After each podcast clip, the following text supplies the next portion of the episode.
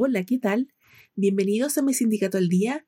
Mi nombre es María Fernanda Neira y semana a semana nos encontraremos en este espacio para ponerte al día sobre el acontecer sindical y para contarte las noticias que te importan. Partimos entonces con lo más destacado de la semana.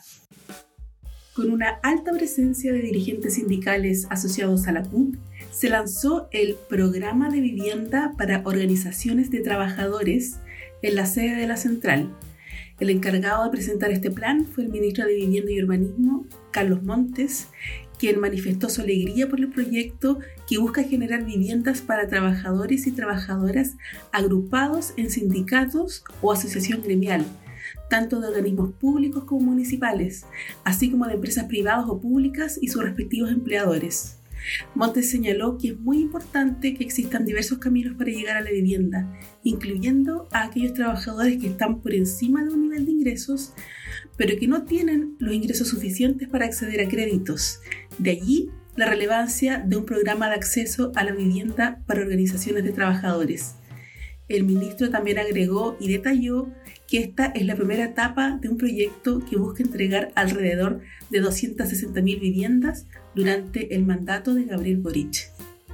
Un reciente informe global sobre brechas de género del World Economic Forum establece que, al ritmo actual de progreso, se necesitarán 132 años para alcanzar la paridad total, mostrando un retroceso de más de tres décadas en relación a 2020, previo a la pandemia, cuando se estimaba se cerraría en 100 años. Este índice, que se mide desde 2006 y considera a 146 países, considera cuatro indicadores clave. Logro educativo, salud y supervivencia, empoderamiento político y participación económica y oportunidades.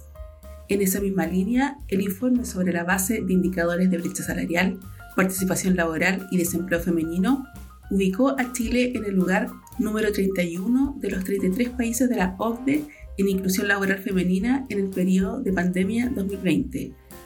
Una situación que debe alertarnos y llamarnos a la acción, destacó la rectora de la Universidad de las Américas, Pilar Romallera.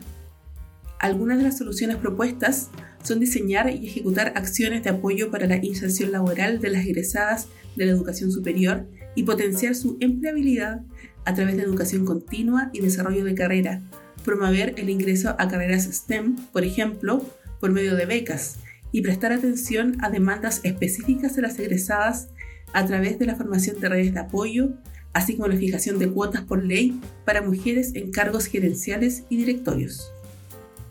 Codelco informó este lunes que logró un acuerdo con los dirigentes sindicales de Ventanas para la transición justa de los trabajadores ante el cese de operaciones de esa división ubicada en Puchuncaví. Tras una serie de diálogos, se les ofrecerá a los trabajadores y trabajadoras dos opciones. Un egreso especial voluntario para quienes decidan dejar su puesto de trabajo o la reubicación o reconversión asistida para aquellos que opten por trasladarse a otros centros de trabajo de la corporación. Ricardo Weisbaut, gerente general de Ventanas, destacó en un comunicado la actitud responsable y respetuosa de los dirigentes que permitió este acuerdo en términos y plazos muy adecuados. Los representantes sindicales, en tanto, valoraron el acuerdo ya que fue informado a los trabajadores. Respecto al proceso de cierre de ventanas, remarcó la estatal, está supeditada a la modificación de la ley número 19.993 que obliga a Codelco a mantener la capacidad de fusión en la fundición ventanas para procesar los concentrados provenientes de NAMI. Una vez modificada dicha normativa, se tramitarán ante el Servicio Nacional de Geología y Minería, CERNOGIAMIN, los permisos para la paralización temporal de la fundición. La Empresa Nacional de Minería, ENAMI, abrió las postulaciones para el programa de aprendices Pioneras 2022.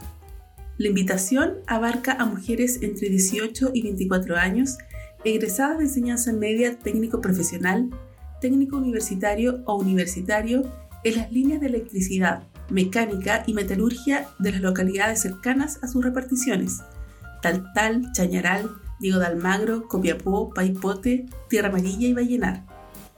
La iniciativa busca abrir espacios de capacitación y proyección dentro de la empresa con enfoque de género, por lo que está orientado a jóvenes interesadas en incorporarse como nuevos talentos. Pioneras 2022 considera una etapa de capacitación teórica que se desarrollará en su totalidad en Copiapó y una fase de práctica a desarrollarse en la Fundición Hernán Videla Lira, Taltal, El Salado y Vallenar. Las interesadas tienen plazo hasta el viernes 12 de agosto de 2022.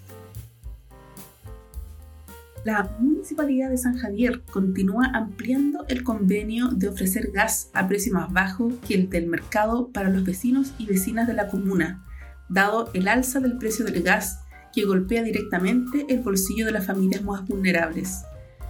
Este es el segundo convenio que firmamos con una empresa de gas con el compromiso de entregar un beneficio a nuestras vecinas y vecinos. El convenio es con la empresa Gasco y ofrece un descuento de un 15% en la compra de cualquier cilindro, por lo que se traduce en una ayuda importante para la economía. Y en ese contexto seguiremos avanzando y consiguiendo mejores valores para las familias de la comuna, indicó el alcalde Jorge Ignacio Silva. Y luego de repasar las principales noticias de esta semana, agradezco el haberte informado con mi sindicato al día y nos encontramos en una próxima entrega informativa. Hasta pronto.